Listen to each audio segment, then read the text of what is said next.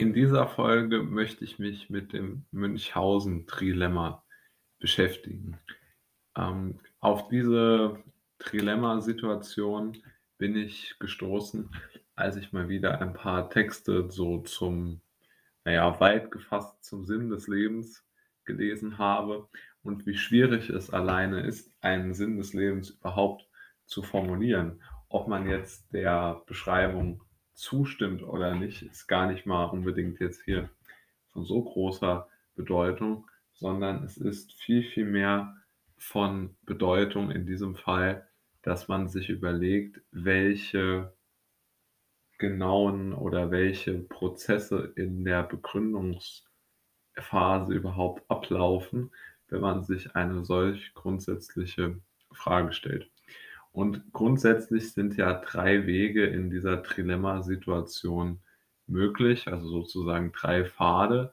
Und alle drei enden eigentlich in der Feststellung, dass man nicht begründen kann, äh, die Aussage sozusagen nicht begründen kann und in den Aussagen, mit denen ich mich jetzt beschäftigt habe, wie man den, den Sinn äh, des Lebens nicht begründen kann. Aber wie gesagt, es geht mir hier mehr um diese Trilemma-Situation. Und die erste Trilemma-Situation beschreibt den infiniten Regress. Und das bedeutet, dass jede Aussage, die zum Beispiel den Sinn des Lebens begründet, muss wiederum begründet werden. Ja, also sozusagen, wenn man sich das, man könnte sich das so vorstellen wie eine Art Gemälde, in dem dann ein anderes Gemälde gezeichnet ist, in dem dann ein anderes Gemälde gezeichnet ist, in dem dann ein anderes Gemälde gezeichnet ist, in dem dann ein anderes Gemälde gezeichnet ist. Also wie praktisch so eine Art sich nach hinten öffnender ähm, Schwall an, an Gemälde, oder nicht Schwall, aber so eine praktisch eine Art äh, oder wie diese Puppen, die man, äh, wo man nacheinander herauszieht.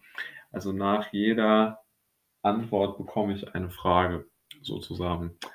Die zweite Variante ist der Zirkel und diese Begründungsform verläuft im Kreis.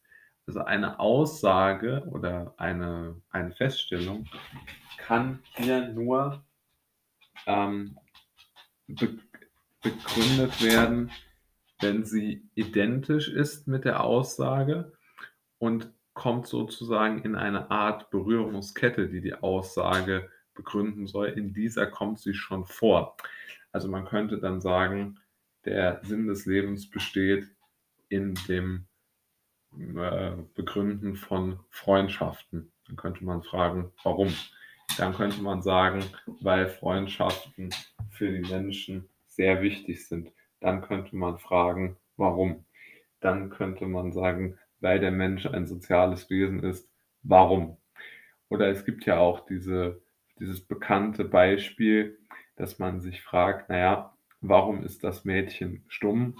Und dann sagt man, das Mädchen ist stumm, weil es sein Sprechvermögen verloren hat. Und dann fragt man, warum hat es sein Sprechvermögen verloren? Aufgrund des Unvermögens, die, eigen, die Sprache zu beherrschen.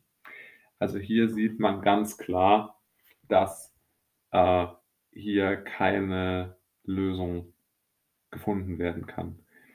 Und dann gibt es natürlich noch den Abbruch des Verfahrens. Das ist dann so eine Mischung aus diesem infiniten Regress und dem Zirkelschluss. Und die können sich dann durchaus verbinden und endlos wiederholen, was man dann natürlich zu einem Abbruch ähm, äh, des, des Verfahrens äh, äh, sozusagen dann heranziehen muss. Denn es gibt natürlich keine Möglichkeit, hier irgendwo da noch weiterzumachen, wenn es überhaupt nicht äh, ersichtlich ist, wie hier überhaupt weiter äh, begründet oder gearbeitet werden soll, weil halt in einer, weil man sich sozusagen festgefahren hat. Ja, und ich glaube, dass sich das halt auf solche Grundsatzdiskussionen ähm, auch sehr, sehr gut anführen lässt. Denn es gibt ja dann nur noch eine Lösung und das ist ja dann das Dogma. Ja, also wenn ich eine, ein Dogma, also wenn ich eine Letztbegründung haben möchte, wird die ja unweigerlich sozusagen zu Dogma, weil ich ja nur diesen Zirkel oder diese immer wieder aufeinanderfolgenden infiniten Regresse ja, dann aufbrechen kann, wenn ich etwas habe, womit ich etwas letztendlich begründen kann. Also weil es der Wille von, ich weiß es nicht wem, kann man einsetzen, wie man will, ist. Ja, also in autokratischen Regimen zum Beispiel ist das so. Oder weil man sagt, naja, es ist, was weiß ich, ja, es ist vielleicht in der Natur des Menschen angegeben. Gut, dann könnte man vielleicht wieder fragen, was ist die Natur des Menschen? Aber das Dogma ist eigentlich die einzige Lösung aus diesem Münchhausen-Trilemma. Aber das möchte man ja jetzt auch nicht. Eine äh, Gesellschaft voller Menschen, die total dogmatisch ist.